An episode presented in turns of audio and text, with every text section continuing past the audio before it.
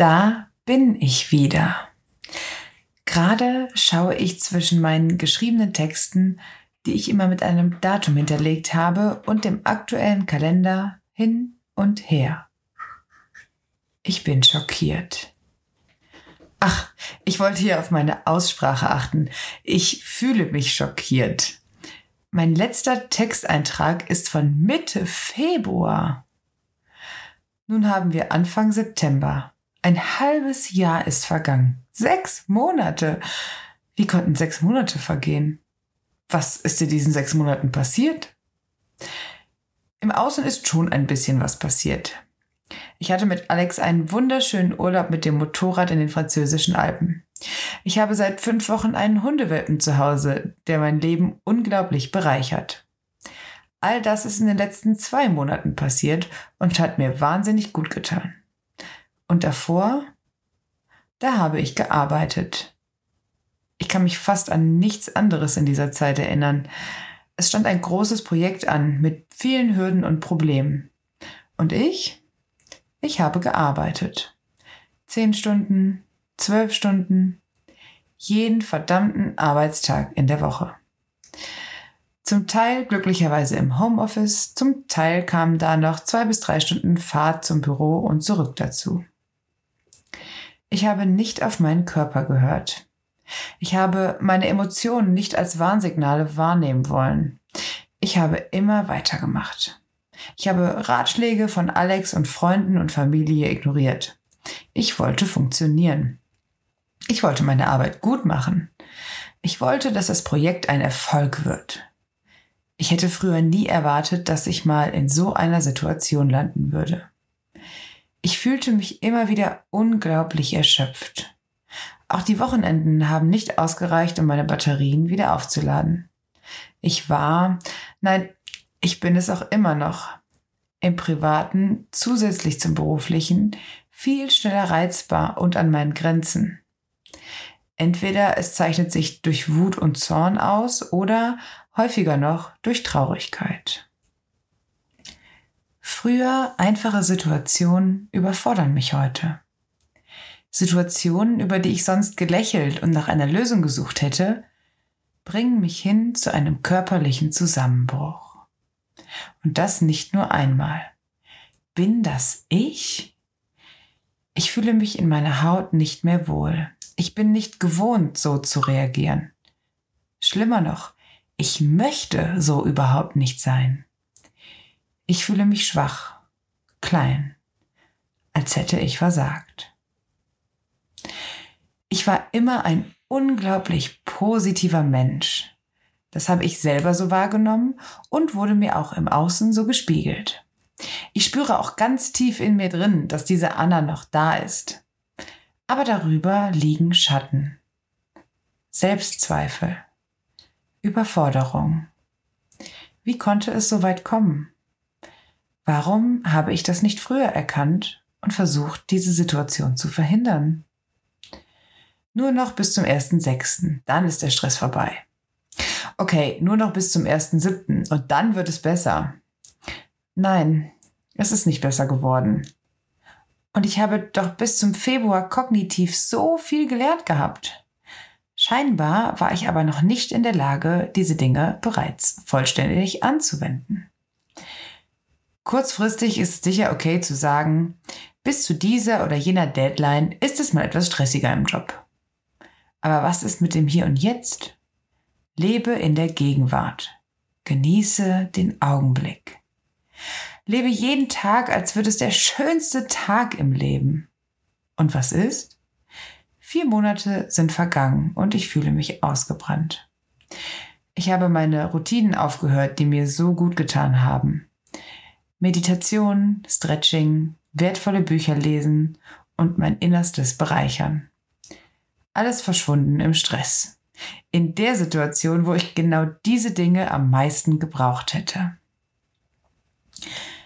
Es ist also doch ein weiter Weg, diesen ganzen nützlichen Input nicht nur kognitiv zu erfahren, sondern es wirklich im Leben zu integrieren. Vor allem, wenn es nicht zu 100% rund läuft. Aber immerhin sitze ich jetzt hier und schreibe diese Zeilen. Ich bin wieder auf dem Weg.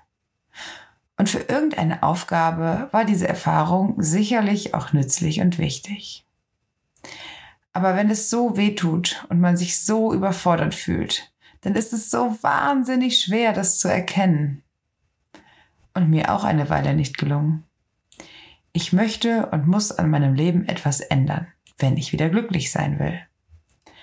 Freude ist das Wichtigste im Leben. Und ich hatte in dieser Zeit deutlich mehr schwierige und nicht freudvolle Momente als andersherum. Jetzt habe ich das erkannt und bin in der Lage, mein Leben wieder zu ändern. Der Urlaub hat mir schon mal total gut getan. Raus aus diesem Teufelskreis, andere Dinge sehen. Der Traum vom Hund stand schon häufiger im Raum. Und natürlich ist ein Hund und gerade ein Welpe viel Arbeit.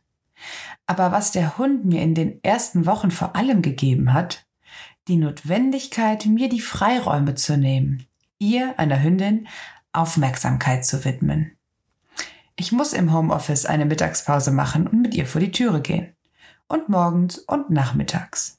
Da ist ein Lebewesen, das ganz viel von mir lernen kann. Und auch andersherum. So viel positive Energie und Lebensfreude in einem so kleinen Körper, das ist schon beinahe unfassbar und tut einfach nur gut.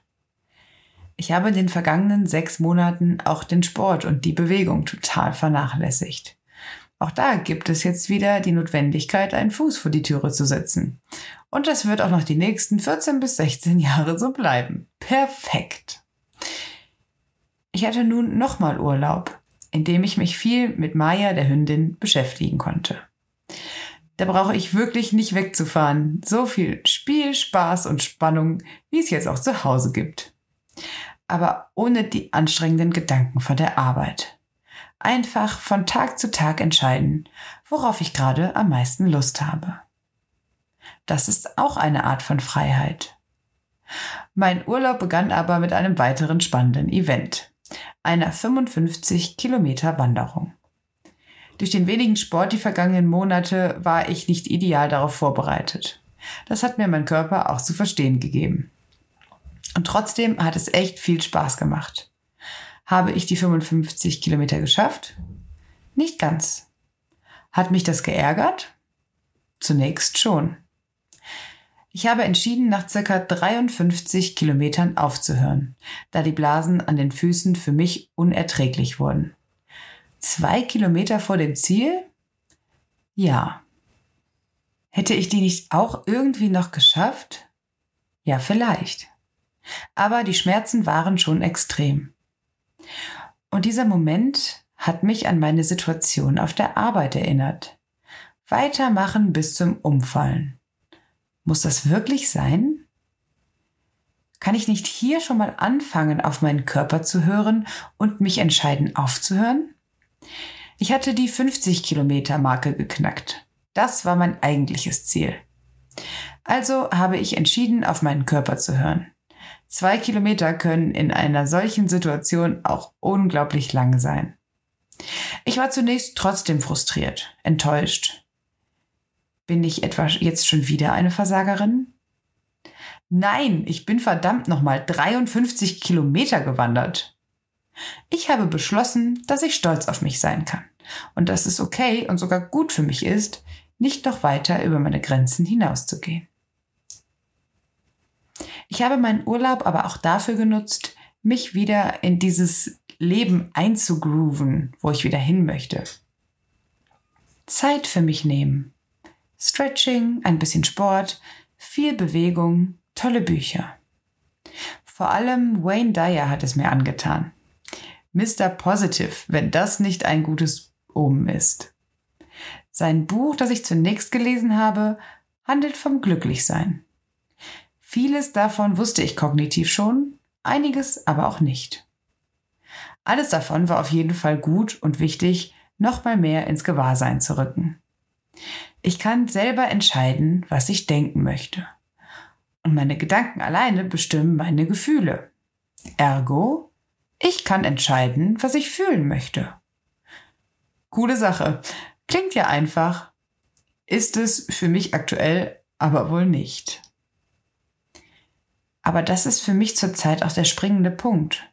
Verantwortung übernehmen. Ich habe mich in diese emotional schwierige Situation bringen lassen. Keiner hat mir etwas angetan. Ich habe entschieden, die Dinge so zu tun. Ich habe zu viel gearbeitet. Ich habe so mit mir umgehen lassen. Ich bin auch diejenige, die mich selber aus dieser Situation rausholen kann. Meine Lernaufgabe besteht also darin, ich übernehme Verantwortung für mein Handeln. Und ich möchte auch noch mehr zu mir selber stehen. Häufig fühle ich mich noch unsicher, wenn jemand meine Ansichten hinterfragt oder überhaupt, wenn ich mich frage, was meine Ansichten überhaupt sind. Mich festzulegen und dazu zu stehen, wie ich mich entscheide. Und dass es okay ist, wenn jemand anderer Meinung ist. Ich muss nicht jedem gefallen. Wenn ich von etwas überzeugt bin, dann darf das auch sein. Ob das eine bestimmte Art der Hundeerziehung ist, die einem Passanten nicht gefällt. Oder eine Person im Job, die nicht verständnisvoll zu einer Ansicht meinerseits reagiert. Das darf sein und ist auch ein Teil unserer Gesellschaft. An all diesen Situationen darf ich gerade wachsen. Aber warum verdammt nochmal fühlt sich das immer wieder so schwierig und anstrengend an? Ich möchte diese Aufzeichnungen nun wieder aufnehmen, als Teil meiner nun hoffentlich längerfristig wiederkehrenden Routine und mit euch teilen. Denn es ist schön, Erfolge und Fortschritte zu teilen. Aber genauso dürfen auch Misserfolge und Enttäuschungen sein. Und diese zu kommunizieren, fällt mir zunächst schon schwerer. Schließlich möchte ich ja nicht nur mir gegenüber nicht als Versagerin dastehen, sondern auch anderen Personen gegenüber nicht. Aber vielleicht ist genau das gerade der richtige Weg. Zu zeigen, dass nicht immer alles perfekt ist. Vielleicht hilft es ja auch dir persönlich, dass es anderen Menschen auch mal so geht. Entwicklung geht nicht immer nur steil bergauf. Entwicklung hat Höhen und Tiefen. Und das ist auch gut so.